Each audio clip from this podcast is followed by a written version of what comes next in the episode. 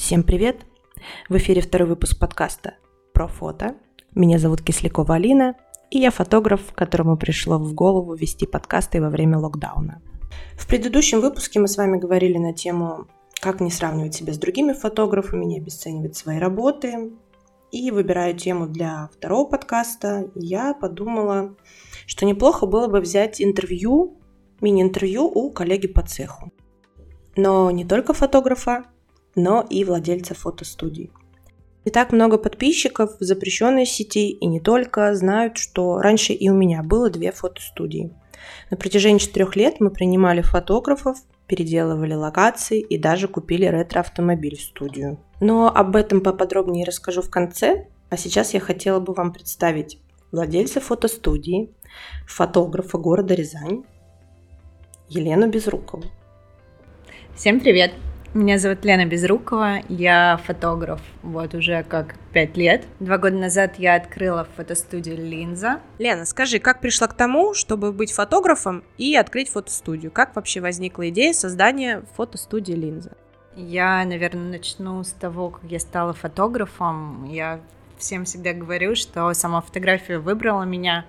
У меня не было ни единого шанса от нее отказаться, как только я начала фотографировать, и это прям вообще, не знаю, залетела каким-то чудесным образом. И, естественно, мне всегда хотелось развиваться в сфере фотографии, а, так как у нас небольшой городок, и на тот момент, на момент моего начала и становления фотографом не было ну, можно сказать, что достойных студий всегда хотелось уехать в Москву, и казалось, что ты туда приедешь, увидишь классную студию, классную мебель, наделаешь кучу крутых фоток, и, и вот он, новый уровень твоей фотографии были моменты, что я в студиях, в которых я на тот момент работала, просила у владельцев там какую-то атрибутику. У нас там банально в каких-то студиях не было даже вентилятора и вообще элементарных вещей, которые необходимы фотографу, да ну, в целом творческому человеку на там, фото-видеосъемке. В какой-то момент я пришла к тому, что никто не сделает лучше, чем ты, если тебе чего-то не хватает, то вот он шанс попробовать создать это своими руками и помочь себе и тем людям, которым это необходимо. Ну а вообще как, сомневалась или тебе это решение далось вот так легко? Все, завтра открываю фотостудию. Да, слушай, это вообще очень интересная история.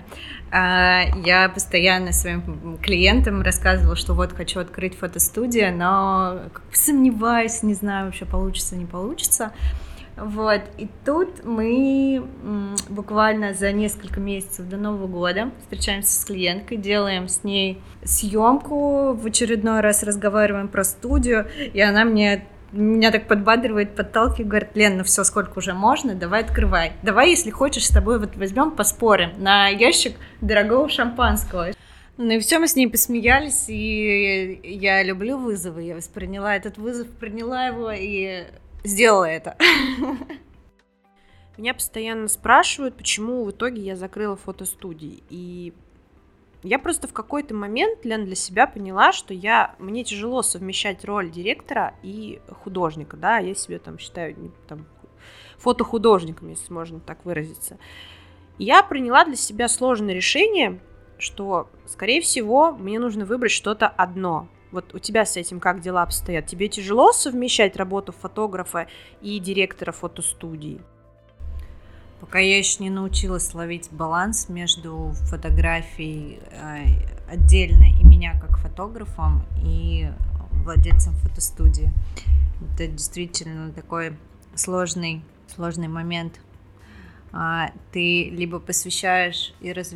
посвящаешь себя фотографии и развиваешься как фотограф, либо развиваешься как, как управленец, как бизнесмен, и это, это немножко разные вещи, которые друг с другом на самом-то деле сложно сочетаются, потому что одна часть слишком творческая, а другая часть требует от тебя концентрации, анализа.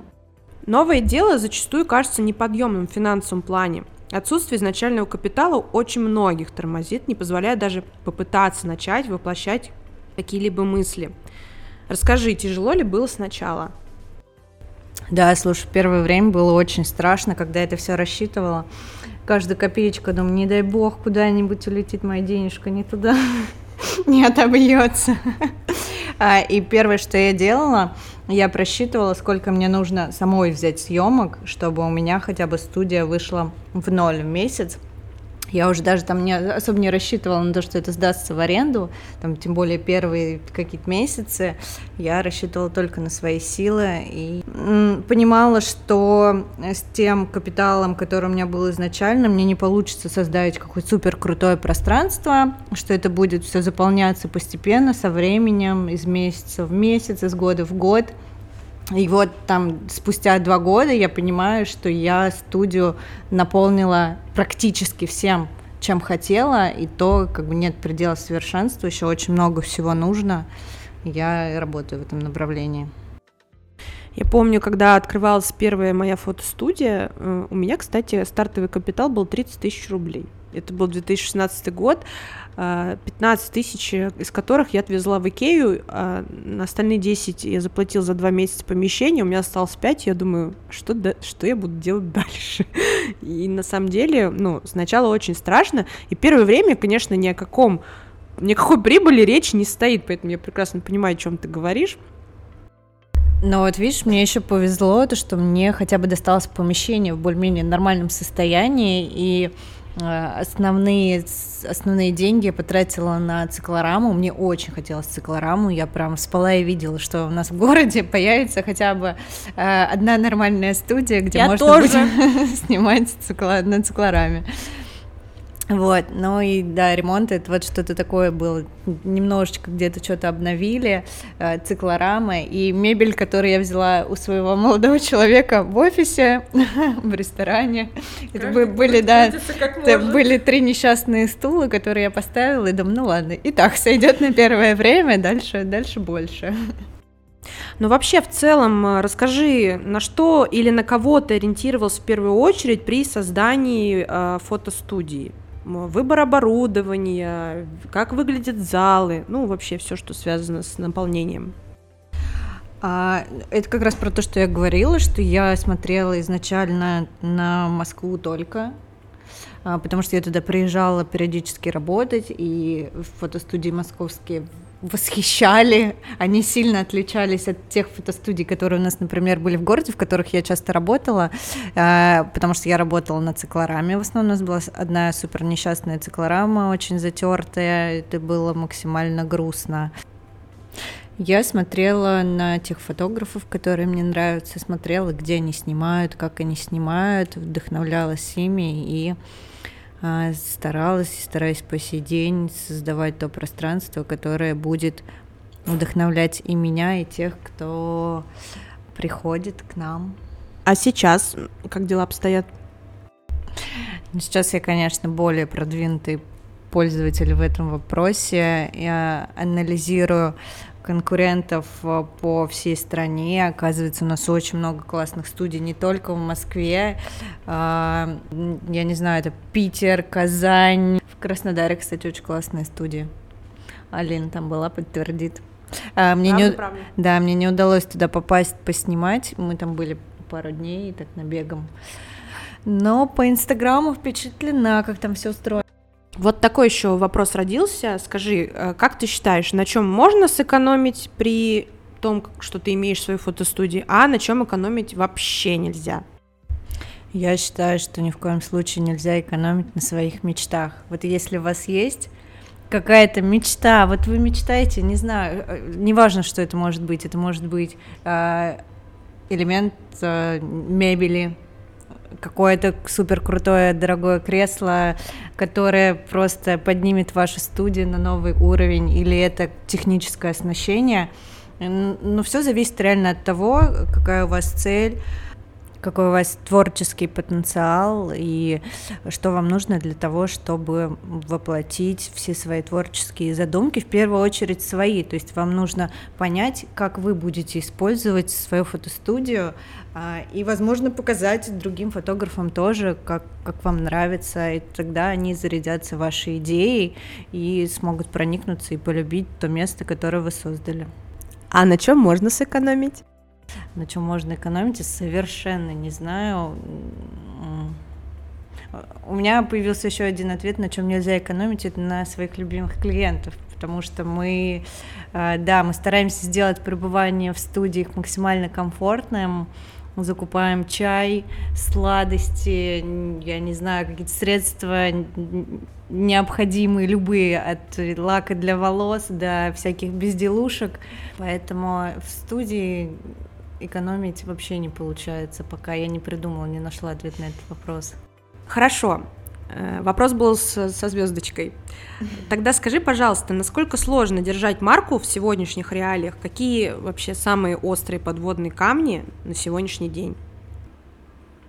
Нюансов разных полно, от бесконечного ремонта до подбора персонала, до его квалификации, до того, как донести свою мысль.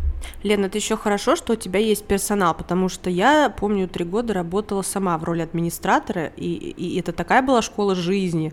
Потом, конечно, во второй студии у нас уже были администраторы, и это очень сильно облегчило задачу, но я настолько, это настолько было тяжело сначала в одного работать, а потом найти администраторов оказалось очень-очень проблематично. Да, я сейчас уже думаю купить себе какие-нибудь курсы начинающего руководителя, потому что кажется, что вроде ты нанимаешь максимально простую должность, но столько, опять же таки, повторюсь, всяких нюансов. Так как у нас еще небольшой город, кажется, что там вот ты только закупил новую мебель, прошло два месяца, и думаешь, блин, пора уже все менять, потому что вроде все это уже сфотографировали. То есть постоянно нужно выделять деньги на новый декор и на новую мебель. Да, мне кажется, я уже помешана на этой теме, и мы с девчонками-администраторами уже на эту тему смеемся, что еще мне кажется, не было ни дня, чтобы я как муравьишка сюда что-нибудь к нам не притащила новенькое. И просто ежедневные новиночки, не всегда получается все анонсировать, но работа бесконечная. Лен, не могу не спросить, а, как возникла идея, чтобы в студии сдавать образы в аренду, потому что, мне кажется, до появления линзы, да, у нас были какие-то ренты платьев, а, вот этих вот больших облаков, но вот таких стильных образов в аренду в студии не давали. Еще когда не было студии, я себе закупала какие-то там вещи от банально просто мужского большого пиджака оверсайз, потому что оказывалось на момент на продюсирования съемки, что у девочек клиентов нет э, там стандартных джинс правильного цвета, правильной ткани, длины, размера, нет просто большого черного пиджака, а все это а, те базовые вещи, которые помогают тебе создать крутой стильный кадр. И для меня это было максимально необходимо. А, это часть э, неотъемлемая часть, очень весомая моей работы в создании качественного образа в том числе, а, потому что качественный, классный, стильный образ максимально влияет на получаемую картинку а, ну и плюс я вообще шопоголик до мозга костей, все онлайн-магазины, платформы облажены мной вдоль и поперек, и как бы это вот как раз в работе с фотостудией моя отдушина. Мне очень нравится составлять а, крутые стильные образы, отыскивать какие-то вещи, которые в целом сложно найти в масс-маркете, а, потому что у нас много образов, которые ты, ну, сложно это, да, достаточно надеть в жизни. То есть это, это какой-то либо слишком открытый образ, либо он настолько странный, что вряд ли какая-то девчонка захочет приобрести себе это в гардероб и э, носить это регулярно. Это вот чисто под фото. На фото это бомба. В жизни это покрутили виском, покрутили пальцем у виска. Мне кажется, очень многих выручает Rail, э, потому что очень многие клиенты, например, ко мне едут из других городов, и не всегда получается привести с собой готовый образ, и они говорят, хорошо, давай посмотрим, мы выберем в линзе. Я видела, у них очень много крутых э, новинок привезли. Но вообще, как тебе кажется, без какого качества своего характера у тебя бы ничего не получилось? Мне кажется, я очень упертая. очень люблю соревноваться, иногда даже с собой. А, мне нравится анализировать свою работу, как это было там год назад, два года назад, сравнивать с тем, что происходит сейчас. Это вот прям мой глоток воздуха, и я кайфую, когда вижу изменения в себе, в своей работе, в своем окружении в том числе. Но вообще вот есть в твоем проекте конечная точка, чего не хватает для полного счастья, вот чтобы ты в линзе увидела, сказала, все, я сделала все, что могла, и это самая лучшая студия. Для меня конечных точек не существует ни в жизни, ни в работе. И, мне кажется, вообще не стоит стремиться к тому, чтобы э, успокоиться, достичь чего-то и успокоиться. Но либо же это просто не про меня. Мне нравится бесконечное движение, улучшение.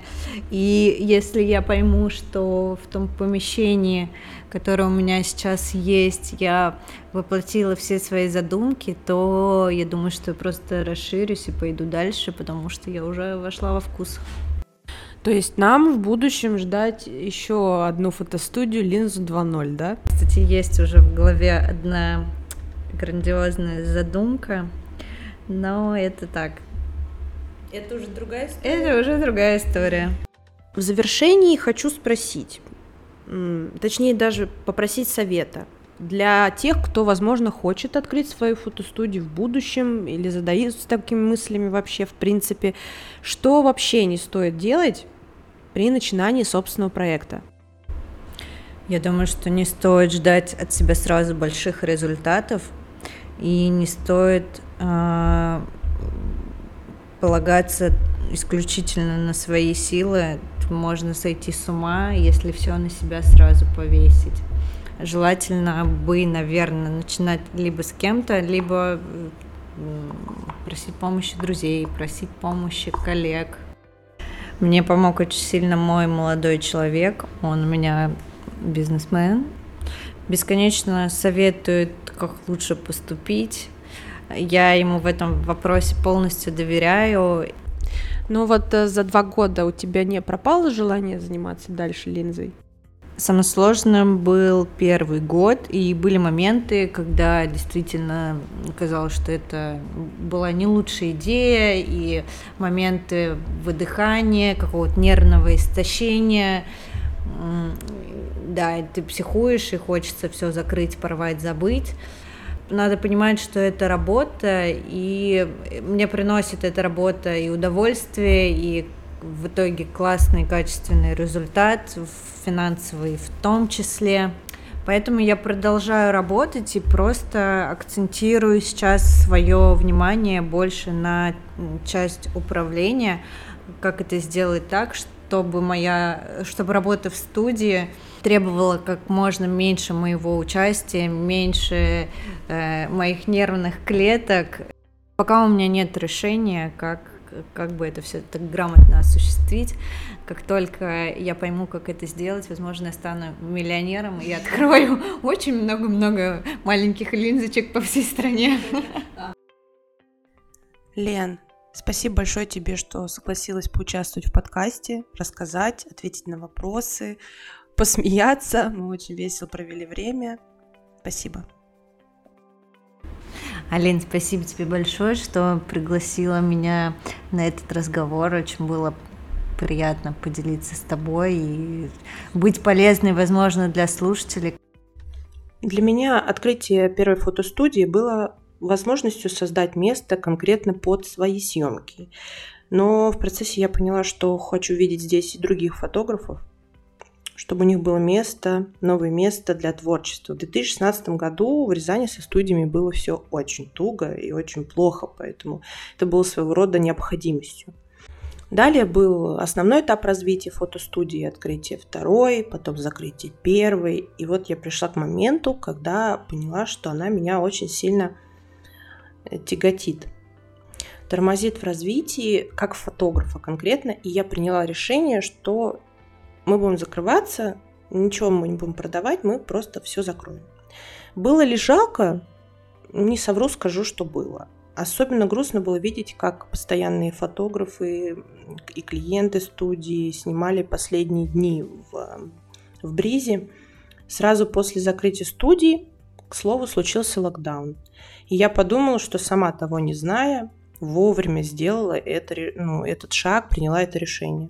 И вот у меня освободилось большое количество времени для фотографий конкретно. И с этого момента, прям ровно после того, как начался, ну, там был период, когда мы все сидели в локдауне, да, соответственно, были фейстайм-съемки, основного роста фото не было, но как только стало можно выходить уже в люди, сразу начался рывок. Мне не надо было тратить энергию на студию, мне не надо было тратить энергию на ремонт, на переделывание, а мы весь ремонт делали абсолютно сами вместе с мужем. И я поняла, что когда в фотостудии работала, я была директором, но не была фотографом. Я уже говорила об этом вот с Леной. И в тот момент находилась э, как фотограф в стадии стагнации. На сегодняшний день уже ни о чем не жалею. Студии подарили мне огромный бесценный опыт общения с людьми, в, рем- в ремонтных вопросах, огромное количество знакомств э, полезных. Научили меня выбирать. Открыл бы я еще что-нибудь? Посмотрим. Всем пока.